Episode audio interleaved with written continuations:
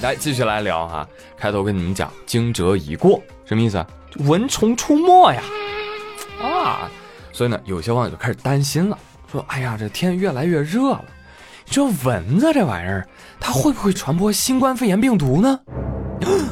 坏了，坏了，坏了！朋友们，你可能不知道啊，夏天一到，我朋友特别喜欢跟我在一起，跟我在一起，方圆五米，盯我不盯你。你不要过来啊！蚊子，我劝你善良啊，你千万不能干这事儿啊，这是蚊干事儿吗？啊！蚊子说：“嗯，这个我尽量吧。你不能尽量，你得努力啊！你不然我跟你说哈，你要是敢传播，我们就敢灭了你，真的。哎呀，太吓人了。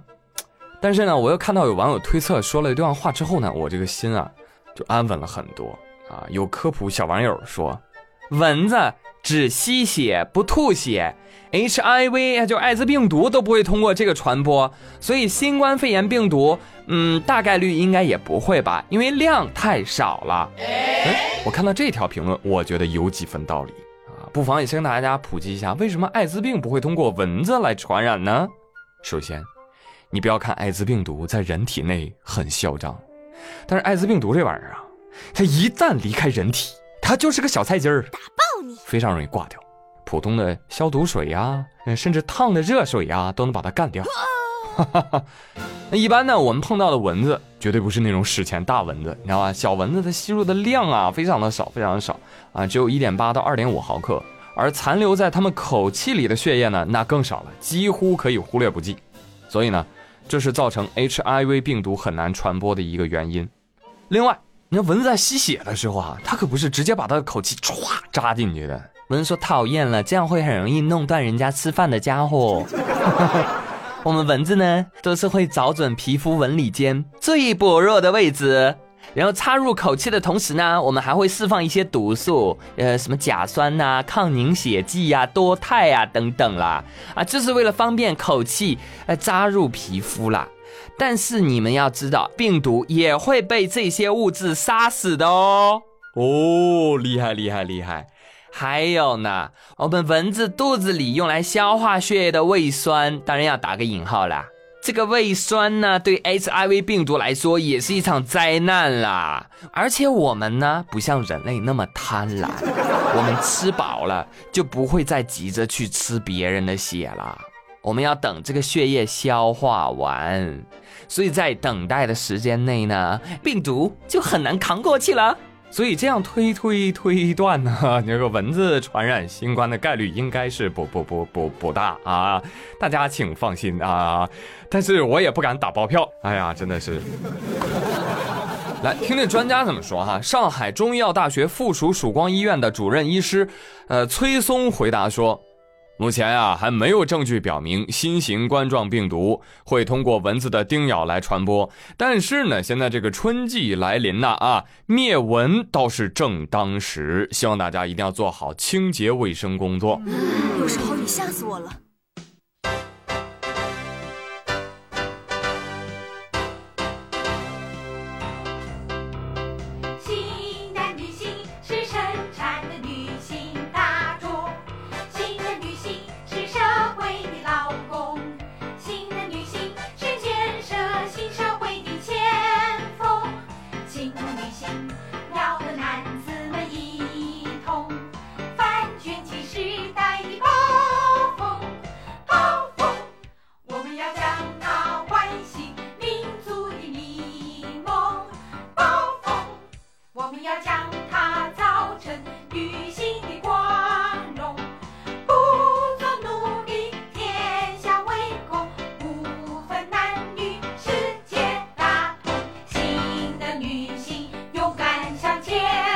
节目的最后一拍呢，我觉得我需要补上一个重要的问候啊，因为昨天是三八妇女节，但是我没有更节目。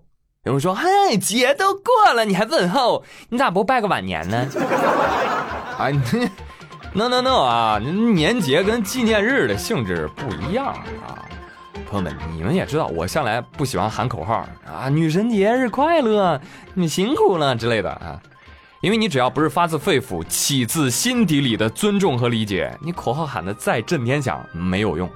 你知道一转脸，你们家最辛苦的还是那个他，某些情况下遭受不公平待遇的还是那个他。那问题来了，怎么才能发自肺腑的尊重女性呢？首先，你得尊重人，这个人是不分性别、年龄、财富、社会地位的。其次，尊重女性，你得承认女性的强大，甚至是伟大。比如我啊，朋友们，从小我就发现我妈特强悍，跨领域、跨行业干成了很多的事情，同时竟然还能兼顾家庭，把我养的，哎呀，小伙帅呆了，是吧？所以我就觉得我妈六六六。你再比如说，到上学的时候，我就发现啊。班上的女同学们，她们的记忆力、理解力太吓人了，甚至字儿都写得非常的漂亮。那个笔记写的哟，简直就是手账鼻祖、绘画宗师，你知道吗？当然，做起男生来那也是摧枯拉朽、心狠手辣。另外，你别忘了，他们还是掉血怪呢，是吧？说白了，那初始设置人家就只输出百分之八十，这叫什么？这叫让分啊！当我工作了，我就发现。女性思维其实就是互联网思维啊！互联网思维是什么？情感化的思维，感性的、体验型的经济，都是从女性那儿学来的。所以，互联网的女性主义特征的形成，又开始改变人们的思维方式，从而改变世界的文化、权力的格局。哎，所以我觉得啊，现代社会想和女生竞争，老爷们儿们，您必须拿出自己的实打实的努力和付出。你稍微松懈一点，你干不过女孩。放马过来。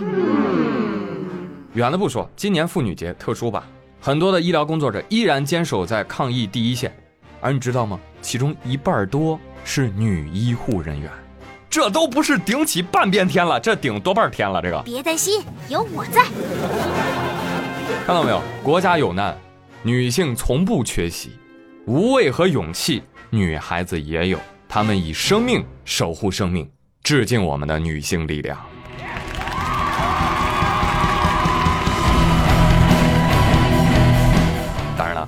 我们是精神上的赞扬啊，马爸爸可能更实际一点啊。马云昨天在微博上说了，我要给湖北一线的女医护群体啊，花呗额度翻倍，另外再给你们三年分期免息。哦耶！真的吗，马爸爸？一线男医护想哭啊！虽然男同胞不是女人，但是也很辛苦呀。男性要求平权呀。男生不哭啊，男生不哭。其实马云这小机灵鬼这个手段啊，你看看他这花呗额度翻倍，分期免息，什么意思？虽然你有很多的钱可以花，但还是要还呢。搞不好比以前花的更多。哎呦我的妈！谁也没有马云套路深。我记得之前马云还说过，好像下辈子想当女人，好像是啊。马爸爸，您您这财力，您这辈子想当女人也行啊，是不是？那既然你想当女人，那那那下辈子我当马云好了，行不行？其实说到女性的强大，还得提一个人啊，一提她的名字，我跟你说，很多男生啊都希望被她呵护一下子，都想站在她伟岸的身影下。昨天美国传来喜讯。来自中国的女拳王张伟丽卫冕草量级冠军宝座，哇！这场冠军争夺战哇打得太激烈了，打满了五回合，双方选手拼尽全力，而且都受了不同程度的伤。对手乔安娜，你们去看看，被打得面目全非。终于有人比我丑啦！还嘚瑟我，让你赛前飙垃圾话。啊，当然我也听说啊，打嘴炮是 UFC 的传统啊，不按台本标几句垃圾话，那不好看。但是但是乔安娜，你这头肿的老大了，确实也挺尴尬。伟丽啊，你实力太强悍，把波兰嘴炮打成了中国寿星，你。